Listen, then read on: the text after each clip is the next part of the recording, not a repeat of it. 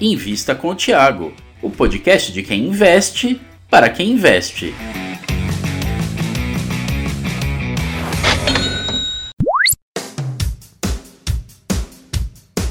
Olá, olá, investidor e futuro investidor. Eu sou Gustavo Groman e estou aqui mais uma vez para acompanhar vocês no Invista com Tiago.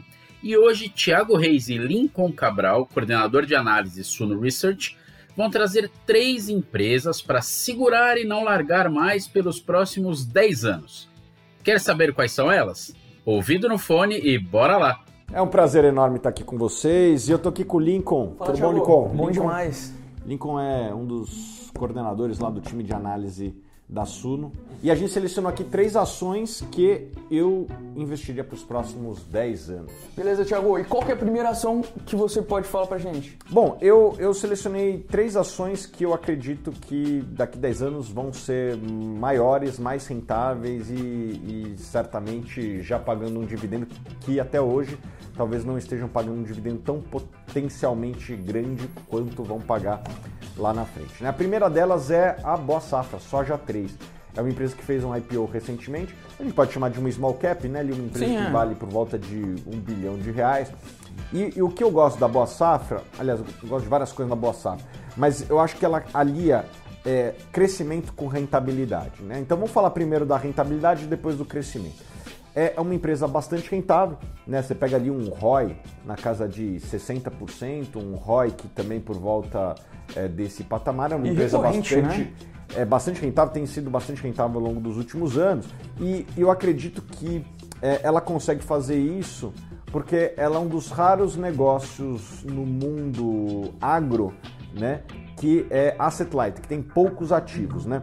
Eu acho que o grande diferencial da Boa Safra frente aos seus, é, vamos dizer assim, concorrentes, né? Que nem são listados, é que ela terceirizou a produção, ou melhor, ela terceirizou as fazendas necessárias para a produção dela, é, num, momento, num, num modelo muito parecido com o integrado que existe no frango, né? Para quem é acionista de BR Foods talvez conheça, mas basicamente eles não têm fazenda no balanço, não carregam fazendas. Dessa forma, ele só tem o ativo industrial. É uma fábrica que não vai é, um capital tão grande. Eles conseguem ter um giro é, de ativo bastante interessante. Uma margem, ok, não é a maior margem do mundo, mas como o giro de ativo é muito alto, eles conseguem ter um- um- uma rentabilidade muito interessante. Então, é uma empresa que tem uma rentabilidade interessante, tem concorrentes que é, me parecem não têm é, a mesma capacidade de execução, é, são concorrentes que não têm a, a mesma, o mesmo acesso a capital que eles têm, governança, etc. Então, é, me parece que é a melhor empresa desse segmento, assim, disparado. Né? Então, é uma empresa muito rentável. E é, eu acredito que eles têm tudo para crescer, por quê? Acho que tem duas ou três coisas aqui. Né? Primeiro, o- a produção de soja no Brasil, que é o grande comprador, cresce por volta de 5% ao ano. Você pode pegar a janela de 20, de 15, de 10, de 5 anos, a produção de soja no Brasil cresce mais ou menos 5% ao ano. É, o consumo de insumos, que é o que ela vende, né, insumos para produção, cresce ainda mais, né, cresce ali por volta de 8, 9% ao ano. Então você tem a produção crescendo, o consumo crescendo ainda mais, e eu acho que tem é, oportunidades para a empresa ganhar participação de mercado.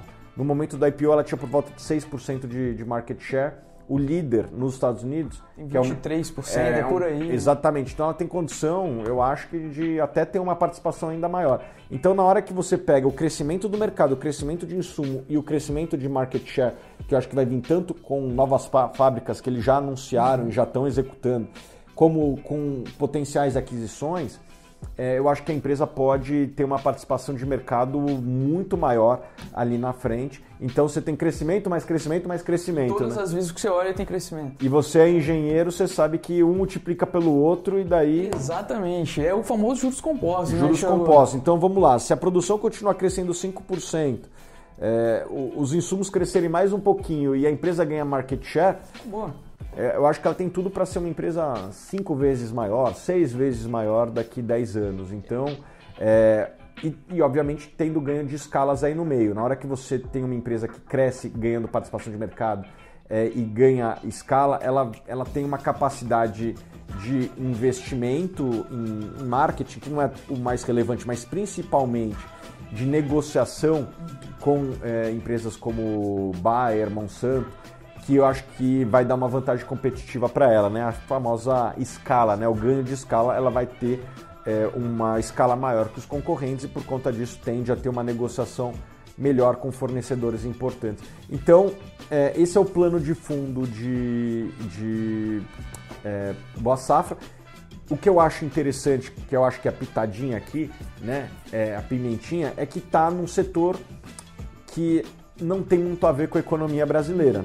Estava inserido aí na cadeia do agrobusiness, da soja, é, e obviamente o Brasil é o grande exportador. Né? A, a maior parte da soja que a gente produz no Brasil é para exportação né? ou para consumo em produtos que vão para exportação, como por exemplo o frango. Né? O frango consome soja e daí a gente exporta esse frango. Né? Então, é, o consumo de soja tem muito mais a ver com a industrialização da Ásia, é, pessoas aumentando de renda na Índia, na, em Bangladesh, na China, é, lá no Paquistão. Você veio do Paquistão, né? Eu vim, hein? Do Paquistão. Então, nessas regiões aí, as pessoas estão crescendo muito a renda e vão começar a comer carne de frango, carne de porco, carne de boi. Isso tudo leva mais consumo de grãos e é, tende a ser muito benéfico aí para a Boa Safra. Então, é uma empresa que tem uma correlação menor com a economia interna. Então, para quem tem uma carteira com empresas de energia, bancos, etc., que são, podem ser boas empresas, é uma, é, uma, é uma empresa que tem uma característica de descorrelação. Então, na hora que você bota tudo isso no liquidificador, é uma empresa que eu, que eu tenho interesse de segurar por 10 anos Lembrando que eu acho que está num valuation interessante para uma empresa de crescimento, ali por volta de 14, 15 vezes lucro, para uma empresa que tem tudo para crescer, com uma rentabilidade, eu acho que é uma empresa interessante. Tiago, e risco? O que, que você vê de risco nesse no negócio? Né? A gente tem muito aqui, uhum. né? A gente pensar no, no Brasil, tem, tá. tem clima, né? Uhum. Tipo, um lugar está seco, outro está tá chovendo tá. bastante. Como que você vê essa questão do risco para a empresa? É assim, o risco de clima que você falou, para ela nem é tão grande, porque ela vende antes do risco explodir, né? Vamos dizer assim, o cara, é, o cara compra a semente da boa safra, planta e se der uma estiagem, der os problemas que dá, isso é meio que problema do agricultor. Exato. Né? Pode, pode ser que o agricultor fique, vamos dizer assim, descapitalizado para a próxima safra. Isso pode acontecer.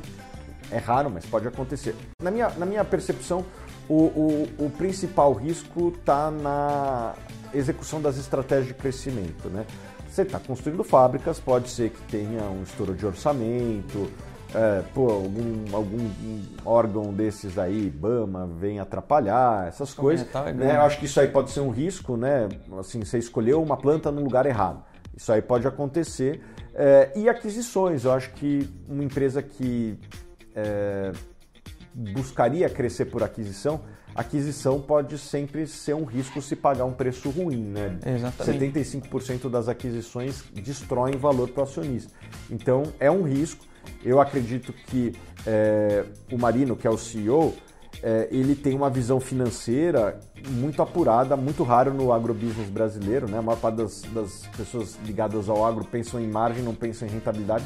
Eu acho que ele tem uma visão de, de finanças muito apurada e eu acho que ele não vai cometer é, erros que podem ocorrer em aquisições, mas pode ser que, que tenha. Assim, é, a minha percepção é que os competidores viram o IPO dessa empresa e aumentaram o preço. Hum. Né? Atrapalhou um pouco o crescimento que viria por inorgânico. A empresa tem trabalhado na construção de fábricas que tendem a ter uma escala ainda maior do que as que ele já tem na média do portfólio a tendência é que a empresa tenha uma margem ainda melhor no futuro. Né? Acho que esse é o principal risco da empresa, né? os riscos de execução de uma estratégia de crescimento, tanto na parte orgânica quanto na parte de aquisição inorgânica.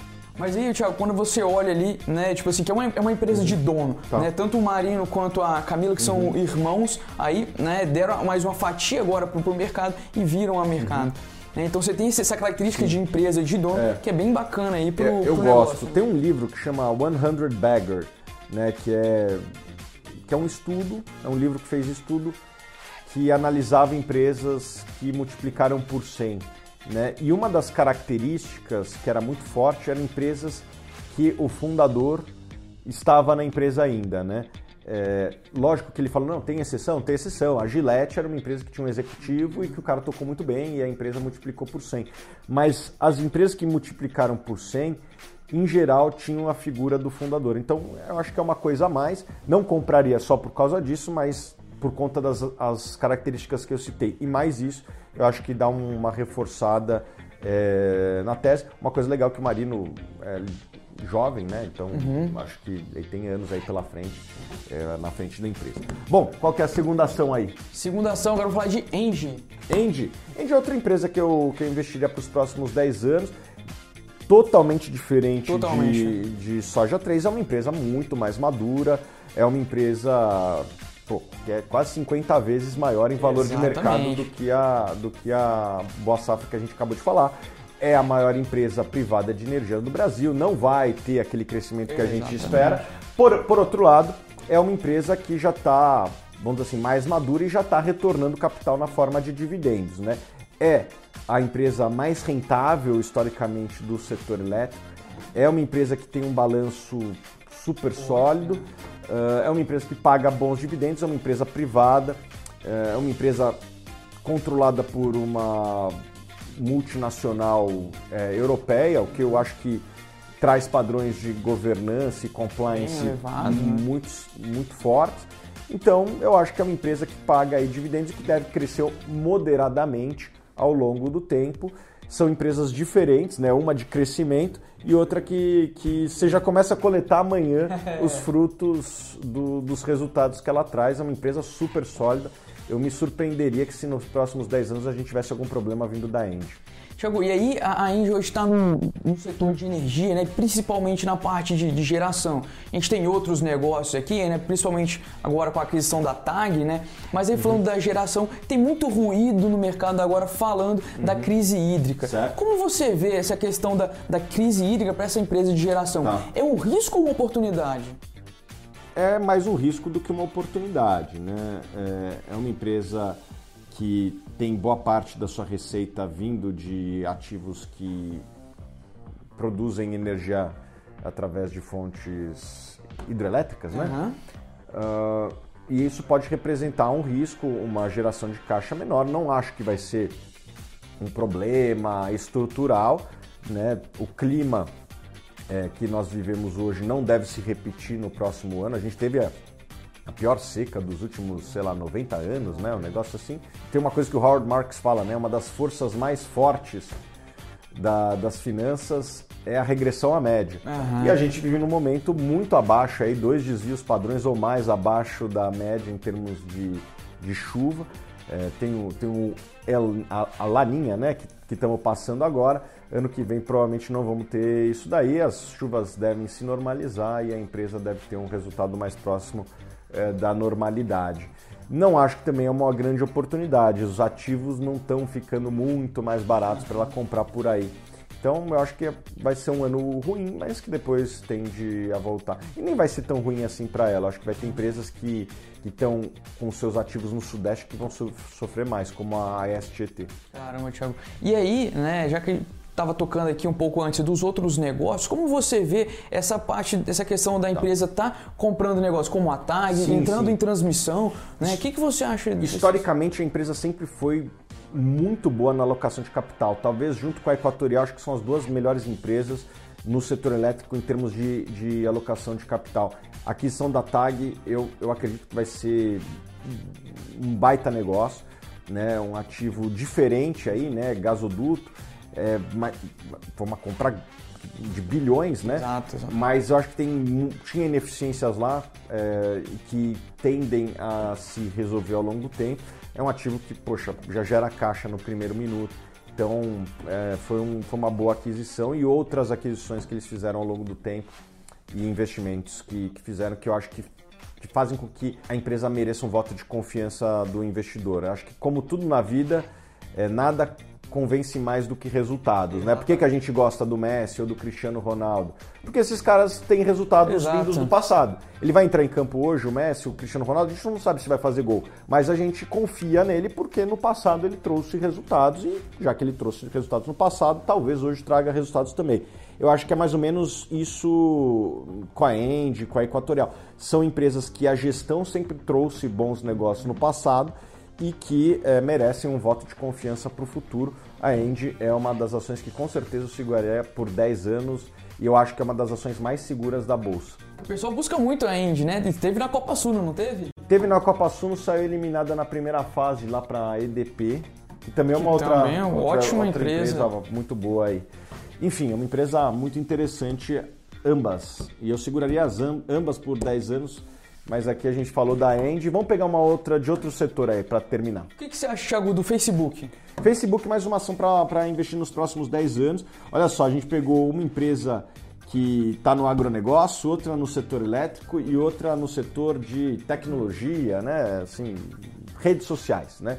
É, o Facebook, para quem não conhece, não é só o Facebook, tem o Instagram, tem o WhatsApp, tem unidades de negócio que ainda não produzem tanto resultado, mas que eu acho que podem vir a, a ser representativas nos próximos 10 anos, como essa, essa unidade óculos, né, de realidade virtual, realidade aumentada, né? Eu acho que isso é um vai ser o futuro, né? E eles estão investindo, eles estão na frente dessa corrida aí. Uh, mas hoje os principais negócios deles são esses aí, né? Publicidade no Facebook, publicidade no Instagram. É isso que traz receita, uma baita receita para a empresa, né? Uma empresa que tem uma margem ali, 40%, 50%, uma das maiores margens. Então você tem uma empresa que tem margem alta, que tem crescimento, o crescimento vem de duas frentes, né? Mais usuários que usam as plataformas, mas principalmente mais negócios trazendo o seu budget de publicidade para a plataforma Facebook, né? Empresas tradicionais que estão desligando os seus budgets de publicidade na velha mídia, né? rádio, TV, uh, jornal, e estão botando dinheiro aonde está a atenção do consumidor. E cada vez mais o consumidor está ali usando o celular e um dos aplicativos que eles mais usam é Instagram, Facebook, etc. Aliás, se você não me segue no Instagram, me siga lá no Instagram. É... E conforme tem mais usuários, eventualmente vai vir que gente querendo anunciar lá, né? Os anunciantes vão vir. Hoje o Facebook tem muito menos lojas, ou melhor, anunciantes cadastrados do que tem o Google. Então eu acho que tem tudo aí para, sei lá, triplicar o número de anunciantes num curto prazo. E uh, conforme o budget das empresas migre para o digital, Facebook, Google e um pouco a Amazon tendem a ser as empresas que vão ficar é, com, com esse budget. Né? Essas empresas juntas aí devem ter uns 70%, 80% do budget de publicidade na internet. Então, conforme as, a, as empresas param de anunciar em rádio, TV e essas coisas que ninguém, jornal, que ninguém mais lê, e, e esse budget vai para a internet, muito disso vai ser capturado pelo, pelo grupo Facebook, né? Vou chamar de grupo Facebook aqui. Então, tem isso e tem uma série de opcionalidades aqui, né? Eu citei a realidade aumentada, que talvez seja monetizado de alguma forma, é, ainda não está claro, talvez como vai ser, vai ser através de, de jogos que são possíveis a, através de, de, do óculos, né? A indústria de game é uma indústria próspera e de margens altas, então talvez eles consigam abocanhar alguma coisa. Talvez é, pay-per-view de jogos, né? Você está ali dentro de campo vendo o jogo, imagina, seria legal, né? Os caras já conseguem fazer umas coisas diferentes aí com o óculos. E é, e-commerce através da plataforma, né? A gente já vê no, no, Instagram, você vai lá na Adidas, na Zara, é, no perfil de algumas marcas, já tem ali uma lojinha, não performa tão bem, é verdade, mas é, é uma oportunidade grande, né? De capturar ali parte do e-commerce transacionado pelo próprio Facebook. Imagina se desse, pô, passou lá o Cristiano Ronaldo, vamos jogar futebol hoje é. lá, precisamos comprar uma chuteira, pô, pô não, buy with one click, né? Compre com um clique como é na Amazon. Eu acho que é uma coisa que eles já estão de olho, já se manifestaram em alguns calls que pretendem fazer isso daí.